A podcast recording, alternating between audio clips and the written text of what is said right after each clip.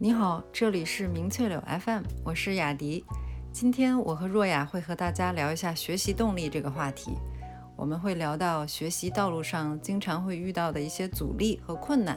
也会谈到如何去面对、解决这样的问题。在节目的最开始，雅迪，你要不要先分享一下你最近的学习状态和呃有关于学习的挑战是什么？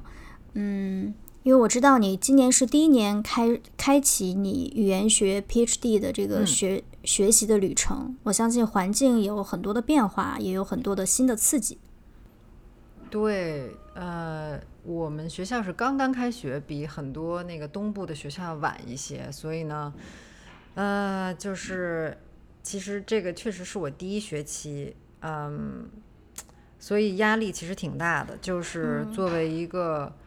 博士生来说，其实呢，可能和很多人想象的不太一样。就是在美国来说，大部分的这种博士生，他都是一个。呃，一半是工作，一半是学习的这么一个职位，嗯嗯，所以其实是有很多挑战，因为它对我来说是一种新的新的一种角色吧，就像呃，就像是一种怎么说呢？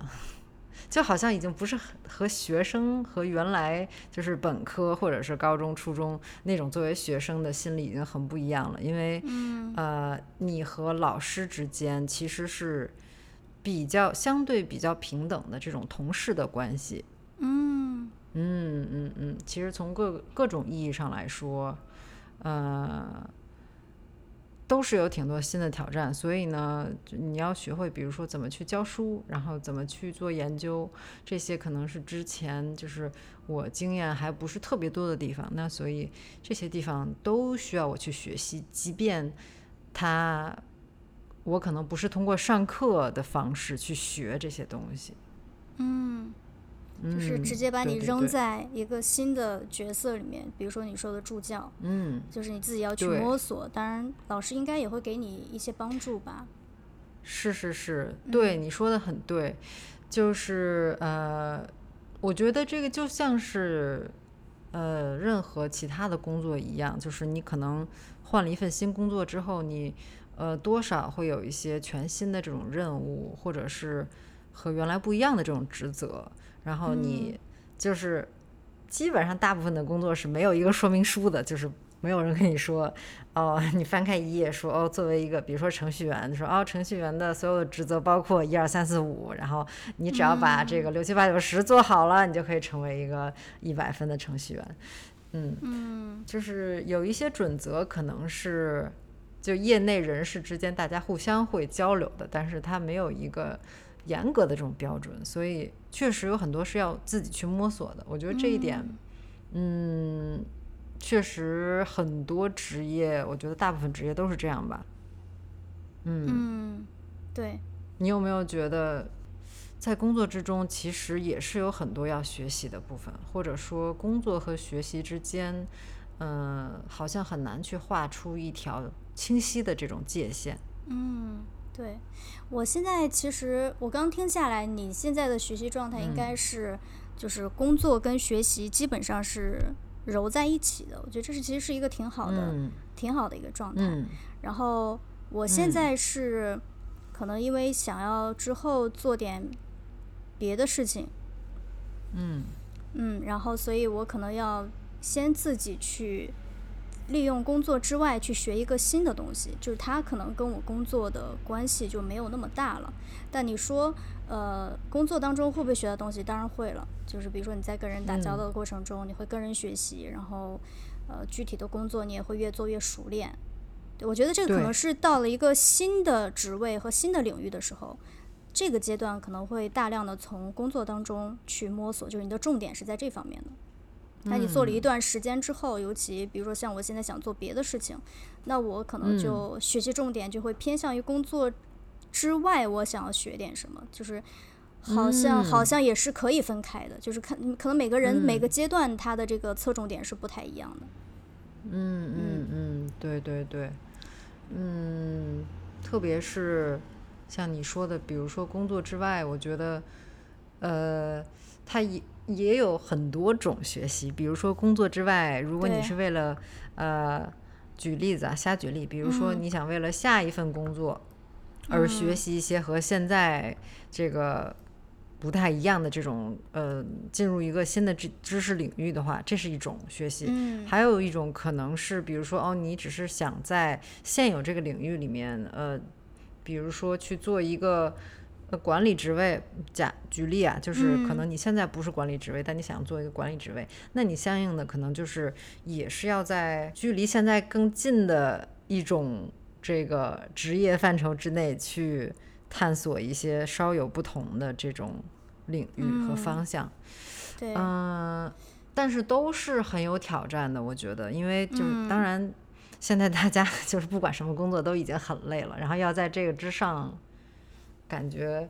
是额外要去专门去多做一件事儿。对，就是你要多花一些嗯。精力的。嗯，嗯嗯嗯嗯嗯，对，对，呃，我现在以我自己举例啊，我现在可能嗯。对自己的学习状态，就是今天我们可能会聊到有关于学习动力这件事情，就是你在长时间开始去做一件事情的时候，在一开始，我觉得嗯。一般都是新鲜的，然后非常有这个充足的这个干劲，很有激嗯。情的这样一个状态。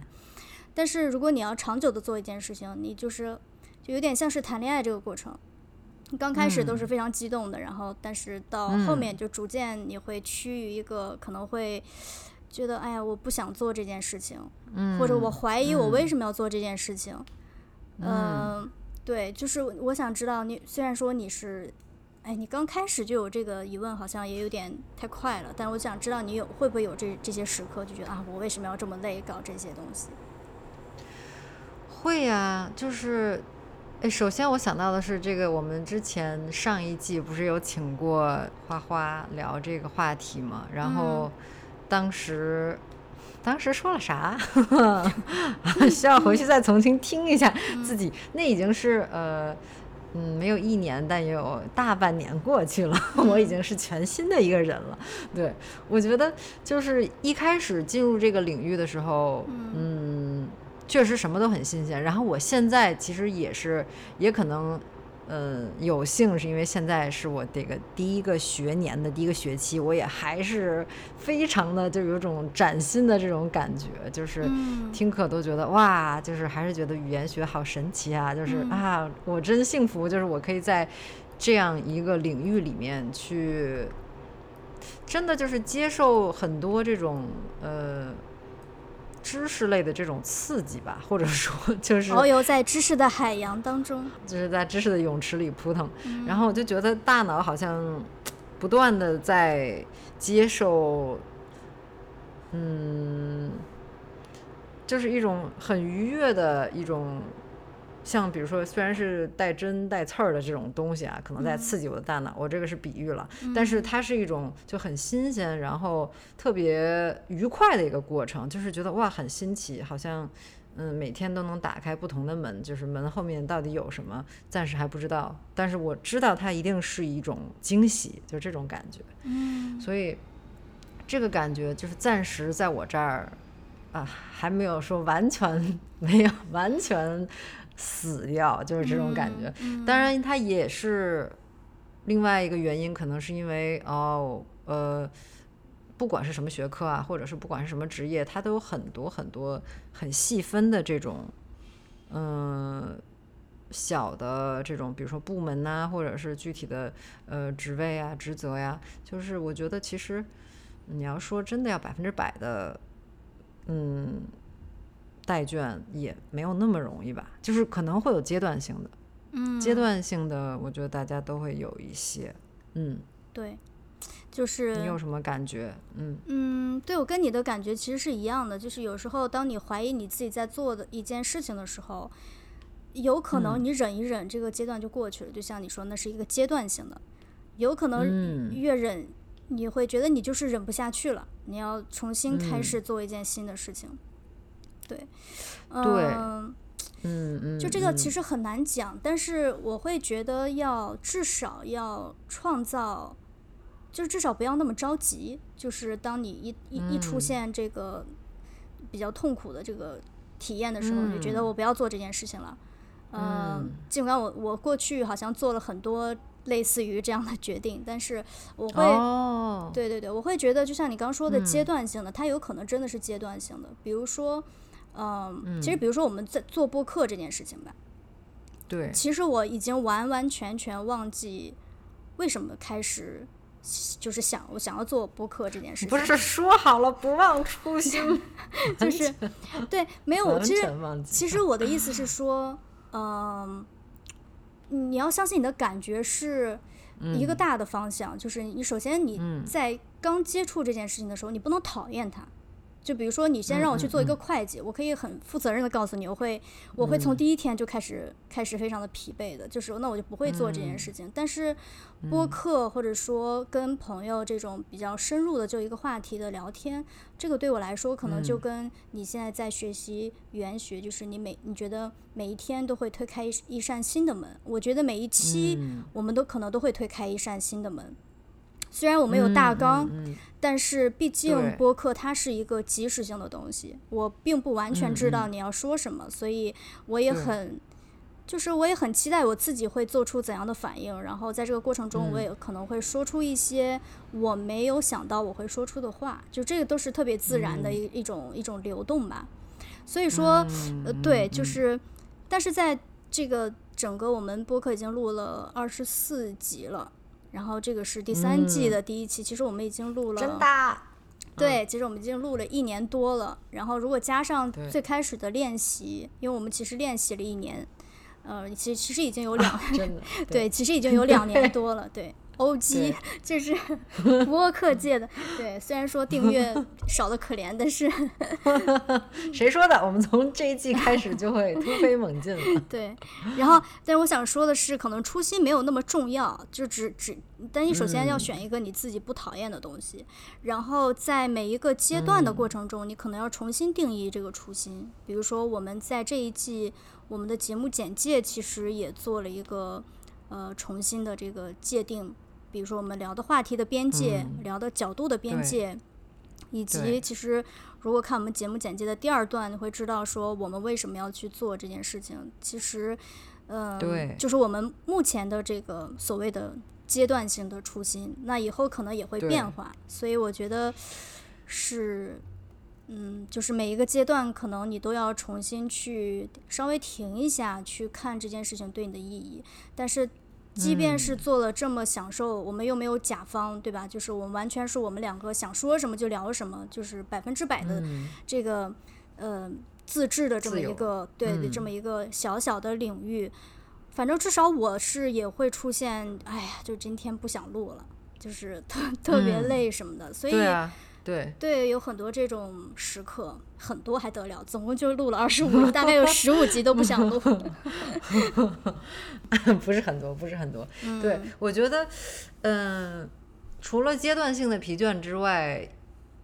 呃，也有阶段性的这种迸发出来的激情或者热情，因为肯定是两者是同时存在的。没错。然后，我如果就。你你你刚才分享的这个关于咱们做播客的经历，我觉得这个大家听听了也会觉得就是啊，就是很有启发，也有可能也希望如果有其他的现在正在听我们节目，然后也可能想要开始做自己节目的这个各位，可以就是可以稍微嗯就是。记住一下刚才若雅的这个分享，然后以后当你遇到一些比较这个低潮的时期的时候，可以可以想起来，知道哦，原来其他的虽然已经做了两年的资深，所谓的资深的这种博客主播也会有这样的困扰。对，嗯，我是觉得从总结一下，稍微总结一下我这个短暂的过去两年的这个学习的呃过程，我会发现，其实，在呃，我进入到语言学这个当时对我来说是新的领域之后，我也是不断的在呃找寻一些新的相对新的兴趣，就是在这个大的范围里面，嗯，然后它是一个自然的过程，我觉得，嗯，就是一上来可能先有一个两个话题是最吸引我的，对于我来说就是呃社会语言学，然后这个可能是一个大的话题，然后学着学着我就会自然的，你也可能是觉得啊，社会语言学的这个呃很多的呃话题我都听说过啦，然后有没有其他的新鲜的东西呢？哎，然后就遇到了手语，那于是就发现哦，手语和社会语言学这两者之间有这个相交的这个地方，然后我可以呃用社会语言学研究社会语言学的方法去探寻，看说手语里面有怎样的这种普遍存在的现象。嗯那其实就是我觉得自然而然的，就是可能当就是当你进入到呃嗯。比如说你是做可能主要是做写作工作的，然后以后嗯。可能想要往其他方向发展，就是可以，反正你会不自主就会带上之前的那些知识，然后去看看说，嗯那我怎么样可以运用之前那些东西，然后再去应用到之后的这个嗯方向上去。是，就是你其实每一个阶段都是一个铺垫，就是从客、从外在去看，你有时候找不到我做的上一件事情和这件事情之间到底有什么联系，但是它可能是一种思维嗯。方式，或者说它会以一种你比较惊喜的某一刻，你会发现哦，就是过去的那些经验是有用的，它其实是嗯。准，就是把你打包准备，然后送到了下一份工作里面，或者说下一个领域里面。嗯。嗯，嗯。这个我很赞成啊，就是。是我觉得你做任何事情，只要你是有在里面好好用心，有在里面体会过，我觉得都是嗯不会是、呃白做的。只是如果你没有看到联系的话，有可能只是现在你暂时就暂时看不到吧。但是我觉得有。有有一些时候，他会自己主动出来去那些你用过的知识或者体验，他会主动过来去找到你的。嗯嗯嗯嗯，对，是，嗯。当然，我特别喜欢你上次我们聊的时候，你说到说要做一个，呃，要养成一个记录这个低嗯。谷的这个，或者是，当然我相信，就我相信你如果记录低谷，那应该也要记录一下这个高光点了，就是嗯。对，就是这些时刻，嗯，把它记录下来，真的是，我觉得这是一个特别实用的一个方法。嗯。嗯，对，具体聊一下，就是上次我跟雅迪聊的这个，就是就是说到这个学习的动力，尤其是可能对于有工作的人，不管你是工作之内学习，还是你利用业余的时间学习，我觉得首嗯先工作不累的人，我觉得应该比较少。就是你可能有时候特别嗯。疲惫的时候，再加上你可能你不仅仅是工作会出问题嘛，你你可能生活的其他的面向也会有一些困难啊、挫折啊，对，对，然后这些东西有时候全部出现的时候，其实是处于一种负荷量很大的这种情况。呃，我会觉得在这种时候，你就是不想去学习，你就是一个封闭的，就连门都可能都不想出了，你还让我学习，就是嗯，对，就是这这就是一个不太可能的事情，在这种状态下，所以我会觉得我的某一某一个阶段的这个生活状态，它会给我一种不一样的视野。当我的状态比较好的时候，我会觉得自己很有活力，嗯可以主动去做一些事情，去改善一些一些事情的时候，这个你你会有一种掌对生活的这种掌控感。我觉得这个时候会比较乐观的去看待周就是周边周遭发生在你身上的事情，然后你我觉得这个时候也是对。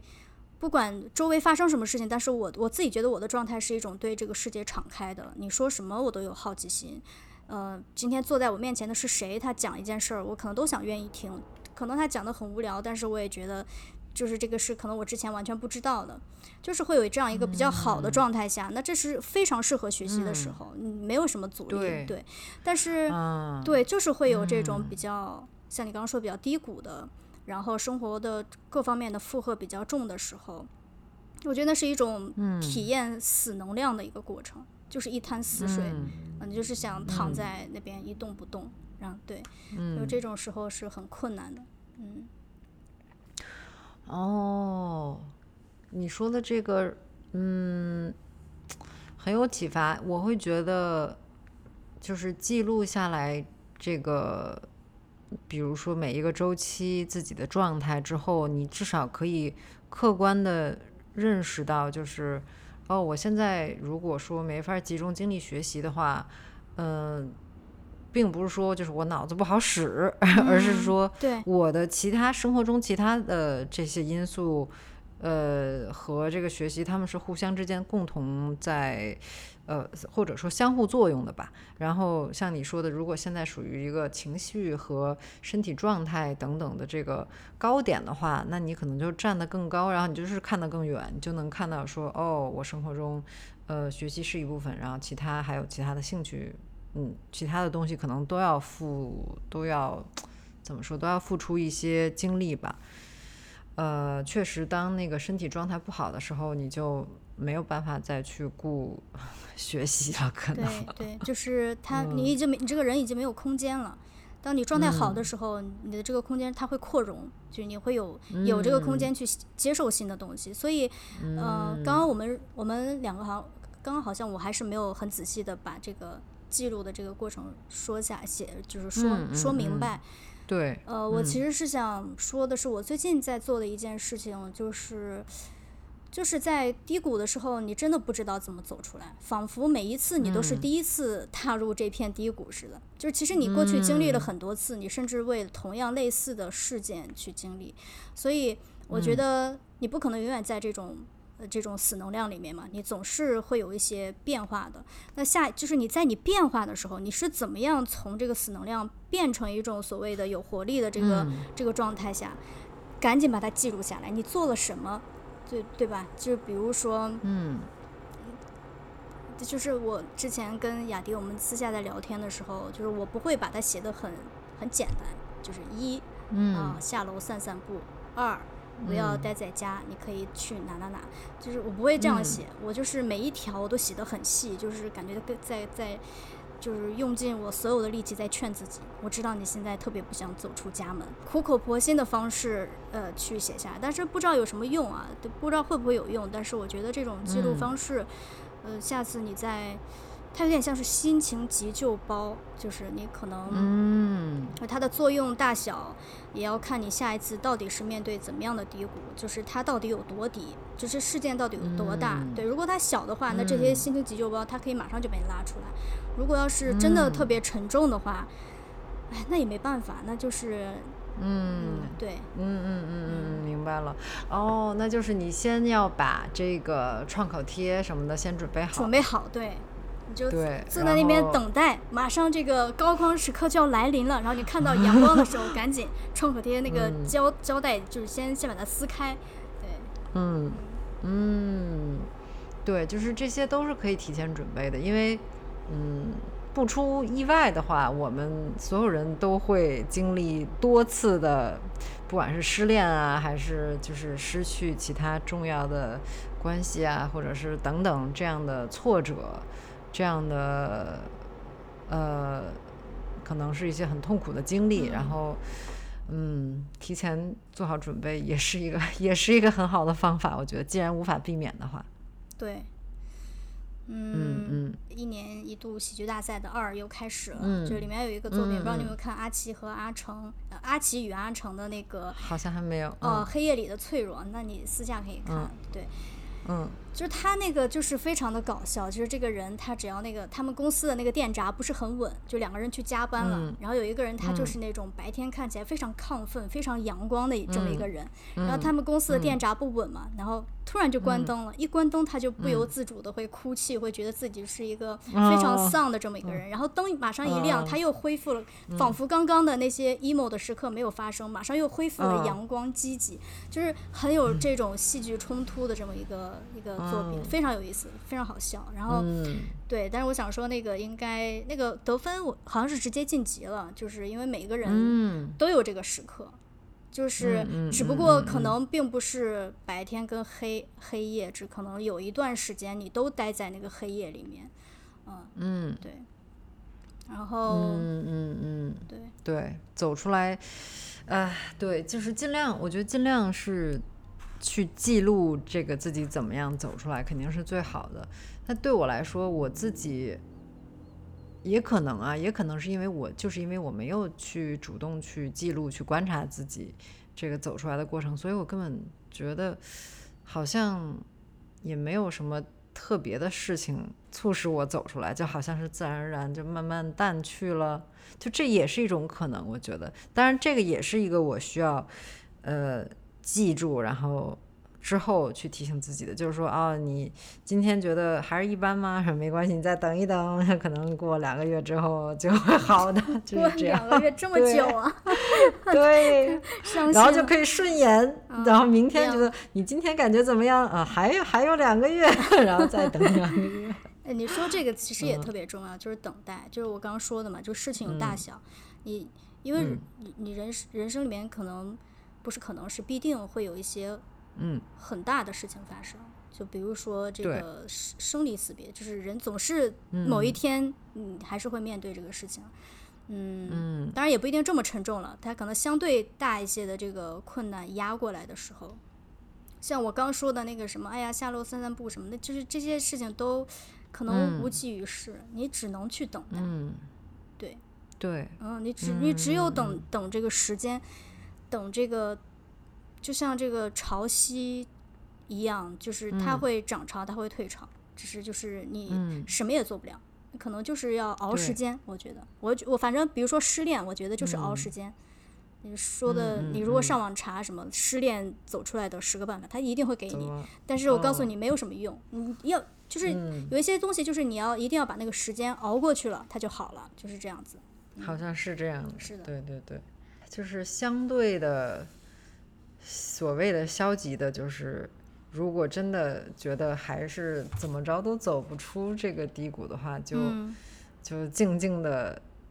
呃，提前结束痛苦。吓死我！的意思是，我以为你说提前结束自己的生命，你就不会 觉得痛苦。吓死我！No no no no no no，我是说，就是我是想到了我自己，呃，从就是前两个月就开始在准备的一个这个。奖学金的一个申请，因为它是一个就是相当有嗯吸引力以及竞争极度激烈的一个这种呃国家科学基金会的一个奖学金，然后给这个研究生的呃，然后在做这个申请的这个过程，写这个申请文书的过程，我就已经觉得啊，就是无比的煎熬，就是真的是感觉有不少小的低谷啊，直到就是呃跟。导师就是确认了这个我的这个应该呃要准备的内容具体是什么样的一个科研的方向啊，然后具体要怎么去写这个东西啊，就直到那之前我都是一种就是一个人就是。四下，对，四下无人，然后伸手不见五指的这种状态，就是感觉走过一片迷雾，就是这样的。等到看到了一些希望的时候，我觉得啊，好了，行了，差不多了，就是我心情上就这件事儿已经结束了，就是这么一个状态。所以呢，好像这样一来，我反而觉得，呃，在在看待这个任务的时候。可以没有那么多的压力，然后可能用这种轻松的状态，还能更好的把这种，因为它也是一种学习嘛。比如说，把这个呃，把它作为一种练习，就是练习如何去呃申请奖学金，因为就是类似的事情，因为对于之后作为一个科研工作者来说是很重要的。嗯，那这个我就可以带着一个相对。呃，自在的一种心情去把最后的这个收尾给完成。当然，我现在这么说，是我是希望这样了，所以，所以我先给自己一个正面的、积极的一个一个对一个预告。嗯，对，是。嗯，我之前呃听了那个无人知晓，就是那个播客，它里面有一集叫做《让万物穿过自己》。嗯，这期这一集里面，我当时我记得我听了三遍，然后今天早上我还听了部分的内容，然后我觉得非常好，是因为他非常非常真诚的一个，他在跟他自己对话，但是你也觉得他他是在跟你说话，然后他最后有一段，我大概念一下，就是他的 show notes 里面有一段，他说：“我愿意放手，愿意纵身一跃，愿意去冒险。”愿意去相信自己的身体和心，愿意在场去体验、去经历，把自己变得更加丰盈、专注和放松。最终，我允许我允许万事万物穿过自己，就是，嗯嗯，它是一个很很深的一种对生命的臣服跟一种信任。我觉得这个可能嗯才是真正让你在面对事情可以放松的一种一种一种心态吧。但是它其实是非常稀有的。我我以前也出嗯现过很多次这样子的时刻，就是觉得就是信任，就是嗯放手，就是不是不是不是放弃了，是你觉得没关系，就来嗯什么我都可以接什么，就这种心心情。但是我必须说，它真的是嗯非常非常稀有出现的。然后我可能放手了十天，又开始，哎呀不行，这万一出现了这种情况，我怎么办？就是你会一直在这里面跳来跳去，嗯，对。放手了十天之后，发现啊，原来这辈子一共只有十天可以放手的时间，然后 都用完了。剩下 十年都都放放不开手了。不会的，不会的。其实把学习当做一件终身需要不断去推进的事情来看待跟做到，就真的不是一件容易的事情。除了我们节目前面提到的有，呃，可能生活来自生活各方面的一些阻力，就是会让你短暂的停歇。但是，嗯，从长久来看，如果你还能坚持不断的行进，那我会觉得，这样的人一定是对嗯嗯嗯他生。对他至少对他周围所处的这个环境是充满好奇心的，他总有他想要了解、想要知道的事情。嗯、但是有时候可能真的就是状态不佳，这个时候我觉得，嗯嗯呃，怎么样还能维持那种好奇心跟感受力？其实，呃，我会觉得有时候艺术在这个时候是一个很大的支支持，就是你可以逃进艺术里面。嗯，不知道 你会不会有这种时刻？嗯嗯，我自己是，我觉得也可以说这个算是一种，就是所谓的呃暂时的逃跑，或者是暂时的这种逃离，就是会呃之前是喜欢去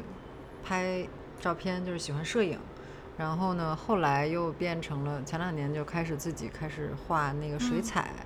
就是，呃，它是一个和我这个其他生活之中，就比如说嗯其他的这个工作或者是学习，就是基本上，嗯，现在是没有直接关系的。之前曾经有一段时间确实和我专业有嗯关系，现在没有关系了。然后现在就是只是作为一个独立的一类事情，让我去，嗯、学会就是真的是学会去呃观察这个身边的，比如说植物啊，或者是台灯啊，就是家里的这些小东西，就是它们到底长得什么样子，特别是。呃，就是在西雅图，在其实校园里，或者是就是平时路上走的时候，有时候我就会，哎，就是不自主的就想去拍一些植物，因为我是想的说，哦，我呃明天有时间的时候，我可以在家把这个画下来，我可以用这个手机现在拍一个参考，就是它会呃影响到我生活中其他的一些小的习惯，就是虽然它本身水彩这件事儿，呃，可能。就是和我其他的这个学习是没有关系的，但它作为一种独立的学习，我觉得它确实有，就是滋养到我整个人，让我的心情就是变得更轻快一些吧。对，对，是这样。然后我自己是这样，然后我还有一个很好的朋友，呃，最近也是聊天的时候，我觉得他这个他也是周末，就是利用周末的时间做了很多，呃，就是有关艺术的这种练习呀、或者是有关这个呃身心灵的这种一些辅导，然后我觉得这个也是一个很好的方法，就是呃。他是会去上一些舞动的课啊，然后还有一些这个呃有关嗯歌唱啊，或者对于嗓音啊类似这样的一些训练。嗯，也许这个就是我可能会把它就是强硬的说成是一种学习啊，就是学习怎么样去让自己能够。嗯，取得这种平衡，就是怎么样能在这个松弛之间，呃，不是，对不起，张弛之间，就是有一个有一种选择，就是也能用，嗯，比如说你说艺术的方法，或者是其他的方法，去把平时在比如说工作中或者在其他地方损失的那些东西给找回来。没错。我前一段时间去看了那个呃赖声川导演的一个舞台剧，叫做《十三角关系》。然后这个嗯，十三角不是三角，是呃十三角，十三角关系。嗯。然后它是一个，首先它是一个喜剧，嗯，一个呃呃故故事的大概是这样的，就是呃谢娜跟文章他们两个是主演，演了一对夫妻。然后他们这对夫妻呢，其实是那种非常世俗、非常庸俗的一对夫妻。然后谢娜是呃一个电台的主播，然后呢，呃，文章所演的是一个从政的人员，就是他跟政治打交道。然后他其实就是在这个名利，就是在这个名利中无法自拔的这么一个人。然后他们对自己的女儿其实漠不关心，他们完全不知道自己的女儿多大。然后。呃，这个老婆跟老公之间，他们也没有，就是已经没有爱了。这个这个家庭，然后另外的呃，这个会有两个人，嗯，全程会觉得他们非常的疯癫。然后他们是平行于谢娜跟文章这两个角色的，呃，两个角色是一个叫呃，就是一个叫安琪的，就是女小女孩，就是他们的女儿。然后安琪呢，一直觉得自己是天上派下来的天使。然后她有非常重要的讯息要告诉她的父母，她是来这个世界、来地球拯救她的父母的。然后他每天就会在电话亭，然后打电话，然后你也不知道他在跟谁打电话，你从头到尾都不知道。然后在这个电话亭里面，他会讲很多这种，就是会有很多金句，嗯，然后就是其实是有关于爱和爱与自由的，这个可能你要到现场才能感受到那个震撼。然后还有就是这个安琪的阿公。他阿公呢就很有意思，就是他阿公跟他他的呃他的外婆其实已经去世了，然后阿公也知道他的外婆去世，但是阿公就每天抱着一个一盆那个盆栽的兰花，然后他就说那个是外婆转世，然后每天都照顾他，每天都跟他讲话，然后就是他他跟安琪说，我从来都没有跟你外婆分开过，即便现在就是生死都没有把我们分开过，这样子。就是。但是这两个看起来就是感觉有点神叨叨的人，其实他们是，嗯，他们是其实是最清醒的两个人吧，可以这么去讲。然后，呃，这个戏很荒诞，是这个呃文章演的这个角色，他有了小三，就是有了第三者介入这个婚姻，然后呃谢娜呢，她就去做了一系列非常。就是不可理喻的事情，就是她去跟第三者学习怎么样重新挽回她老公的心，就是以对她就是其实故事大概就是这样的。那然后之后，其实谢娜跟文章她在这个剧里面每个人都有两个角色，就是就是这个我我就不做再多的展开了。就是他们还有别发展出了别的，他们乔装打扮发展出了别的这个角色，然后那两个角色又在现实中相遇，又发生了很多这种呃抛开身份地位的这这种。这种重新认识对方，然后结局是一个开放式的结局，对，大概大概就是这样子的一个一个戏剧。然后，呃，因为它是一个喜剧嘛，然后就我觉得谢娜的这个角色选的非常好，她演的非常非常的可爱。然后就是整整个全场一直就是在一直在笑，然后其实很多的瞬间我都会觉得非常非常感动。就比如说他阿公在讲话的时候，就是会讲出一些让你非常触动的这个句子。然后，呃，还有一个就是我觉得舞台剧它的魅力是，呃，演员的每一场他都有可能会有一些意外的发生，就是他不可能是完全复制上一场，因为他是人。呃，就是有一场是这个安琪站在一个很高的地方，对他的父母说：“你们可不可以听我说话？”然后背了一个天使的翅膀，非常圣洁的站在高处。他的父母就是谢娜跟呃文章，他们坐在，他们是背影，就是安琪是正面，但是因为谢娜跟文章他们要听要看仰望他的女儿在说这句话，其实他们给观众的是背影。呃，然后安琪就是讲了一些非常动听的有关于爱、爱与自由的这些台词以后，然后，呃，谢娜跟文章其实他们两个还是很庸俗，他们其实根本就听不懂，就我们听了，但我们听不懂，就是这个应该是他原本的这个编剧的这个设定，但是其实会看。到谢娜其实在就是悄悄的擦眼泪，她其实我觉得在那一刻，她从花姐的这个角色出离出来，变成了谢娜，然后她对刚刚的。呃，这这一句这一段台词和这个景象，他自己本人有了这个触动，所以我是看到他这个，嗯对对对，手在在抹眼泪，然后掉泪之后，他还要继续接着演，然后继续要接着演非常荒诞的一个一个场景。所以，但是我觉得，我觉得那个所谓的意外会让我觉得是我记忆很深的一个一个点。我觉得这是一个舞台，舞台会带给人的一种一种魅力。然后，对那个那个剧大概两个半小时，我会看，在看的过程中，就是你会真的会很感激，就是这个世界上有一部分人，他的工作，他是有这样的魔法的。他的所谓的魔法是，嗯，不管你今天就过得怎么样，你最近过得怎么样，你这两个月过得怎么样，但是只要你坐在这个剧场里面，这两个半小时的时间。它会让你体会到非常丰富的情感变化，你的情绪的变化，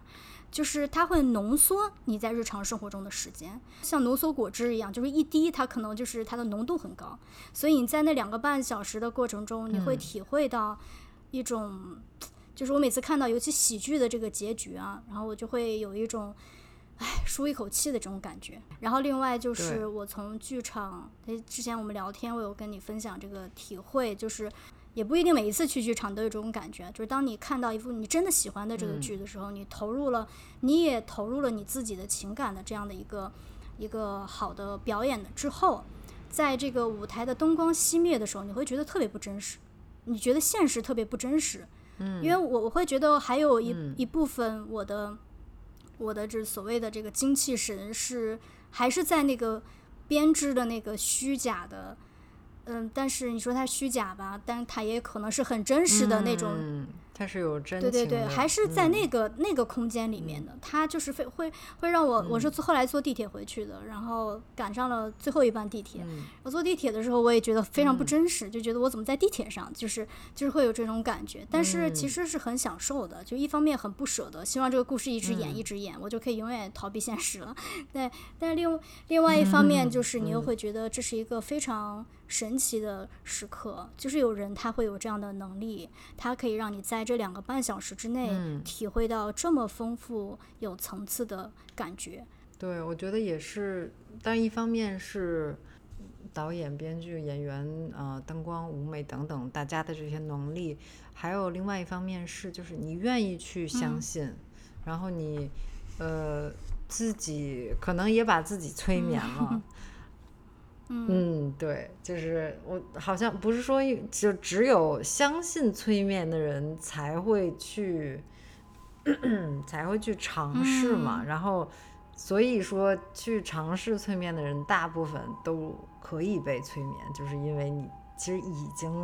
默认有点相信了。嗯，呃，就说回到学习，我觉得这种嗯。就是看到别人，比如说你在台下看到台上的人，就是那样专注的去做一件事情，就是这个，我觉得甚至就是单单这一点都也可以成为就是对对我的一种学习上的一种激励，就是因为能看到说啊，说大家其他人都可以这么努力，然后这么专注的去做一件事情，我觉得这个也是很感动的。所以就是除去剧情之外的这种。呃，感动之外，确实这个也是很重要的一种，嗯，有点像是呃榜样吧，对对是，这也是一个角度。看太阳马戏团的时候，你会会觉得哇，他们得下多少功夫才能带给你这个体会，就是带给你这种体验，是是啊，对对对对对对对。心情特别复杂，你其实很忙，你知道你在在剧场，我觉得那个跟电影不一样的是，在剧场你可以看到那个人的，就是你尽量买比较靠前的，要么因为坐的后太远，我觉得你还不如看那个，就是买那个什么对录播的这个，你们看不到嘛，我尽量就是坐的靠前一点，你可以看到这个这个演员的表情，然后有时候明明这个这个在演。可能在舞台右边在演的时候，我就很想看舞台左边的人，他们在等待的时候的那种，他们在干嘛？对对，嗯，就是你你有很多事情可以做，对，嗯，可能可以看到侧幕，就有人在跑啊，或者是 怎么样的这种，对，很有意思的这些额外的小的细节，嗯嗯，哎。总之呢，就是哎，但是虽然其实有时候我有点怎么讲呢，就是有一点点矛盾，就是不管你是看一个好的嗯电影，还是你看了一幅很一幅画，或者说任何的这种艺术表达方式，包括我刚刚说的剧场，嗯就是它的作用力能有多长时间？就是可能我这次算了一下，大概三天，嗯第四天我就恢复了原来的我自己。哦，那就是那就要看是什么性质的作品。比如说像音乐的话，对我来嗯说，就是我有时候某些音乐可以让我进入一种状态。比如说写作的时候，我可能虽然我听说啊，就是嗯。有好像有心理学，我不要问我是谁谁的研究，但是有心理学的研究是说这个，呃，其实一边听音乐一边就是学习是效率会更低一些，嗯因为你的大脑还是被占用了资源。这个我觉着哦，听着很有道理，但是我还是觉得 我写东西的时候，就是写某些就是。真的特别需要我专注的东西的时候，我反而需要听一个音乐，这样好像我才不会走神因为如果是我什么都不听的话，我就更容易去听听到一些，比如别人说了一句什么话呀，什么窗外就是开过一个车呀，好像都很能让我分嗯神。但然而，如果有一个一直不断的一个就是音乐，比如说或者是背景音，基本上只能是音乐了。对，就是对，它还得是一个就是旋律，对我来说得是有旋律、有节奏啊，可能是快一点儿的这种嗯歌儿。可能没有词儿，然后嗯，可能最好没有词儿，有词儿还是另外一种，又分神了。对对对。对，然后就 no。对对对是，但是我只是举个例子啊，就是音乐对我来说可能是一个，嗯，比如说我虽然今天像前两周我去听了一个爵士钢琴的这个现场，然后听完之后我就是，包括在去听这现场之前，也包括之后，我就会一直听这个呃音乐家的这个作品，嗯然后这个就很能让我进入一种，呃，一种状态，当然也有可能和这个这种音乐本身的这个特质有关，因为它有很多是节奏很快啊，然后有很多呃听起来像是冲突的这种所谓的情节，就是当然是用呃音符来表达出来的。然后这个现场的时候也看到这个音乐家，就是演这个钢琴演奏家，他身材就是比较瘦小，然后但是他还是就他会有时候需要站起来啊，然后用整个身体感觉是在压琴键啊，就这种感觉。然后我在写写东西的时候听到这个就觉得嗯，那感觉很有力量，所以所以这个对我来说是一个可以呃就是长期给我一定的动力的嗯这种嗯对，资源。因为音乐确实很神奇，我觉得音乐是一种，它其实是一个人的，它会帮你储存很多东西，是你自己都不会体会，就是不一定会知道的。比如说，我不知道你有没有这种习惯，就是、呃，我在一个地方呃旅行的时候，我会听当地的音乐。比如说今天我在听到，你知道印度的它的那个音乐里面会有一个特别的乐器嘛？就你一听就知道那是印度的音乐。就是我之前在印度旅行的时候，就会听了好多，包括可能我之之前在其他的地方，比如说之前生活的时候，就我现在的微信的那个铃声，是之前我在英国下大雪的时候，我经常听的一首音乐，所以我听到这是这个这个这个歌的时候，我就会想到那段时间自己的一种一种状态。就我觉得音乐是一个挺神奇的一一个过程。总之呢，其实我想说啊，就就算是即使呃，可能有的这种体验或者带给你的这种震撼啊、感动啊，它可能是一过性的，但是呃，我我还是会觉得，就是你体验过这个，或者说你听过，或者说看过，你就没有办法完全回到你不知道它存在的这个原点，就是你总是有一些细微的变化，这个是我自己的一种感觉吧。包括我今天在跟你讨论十三角关系的时候，我又回到了那个我一部分的自己又回到了那个故事情节里面，就是我并没有忘记它。对，嗯嗯嗯嗯，也有可能这个就是你说的，嗯，记录的这个这种习惯的这个重要性，就是，嗯，如果当你可能是虽然是很偶然的这个情况下，会会嗯了解到什么样的情景可以激发出自己就是重新投入到学习的这个状态里面，或者是以一种嗯和原来不太一样的视角去看待你现在不断在重复的，好像貌似无比熟悉的一种工作的时候，就是记录下来，然后 之后再回头看的时候，就会还是会可以再次体验这种感觉。所以就是，嗯反正就今天我们也聊了很多，但是好像也没有一个具体的一二三四的这个解决办法。就比如说让你更有活力，然后更有好奇心，然后更想去学习，就是这种动力。就我们可能只是嗯说了一些自己的这个。这种求生，我觉得它是一种求生欲本能，就是你在面对这种状态的时候，你会自己去找那个出口，不论是等待，还是你主嗯动想要去做些什么。我觉得就是这个是我昨天的体会，就是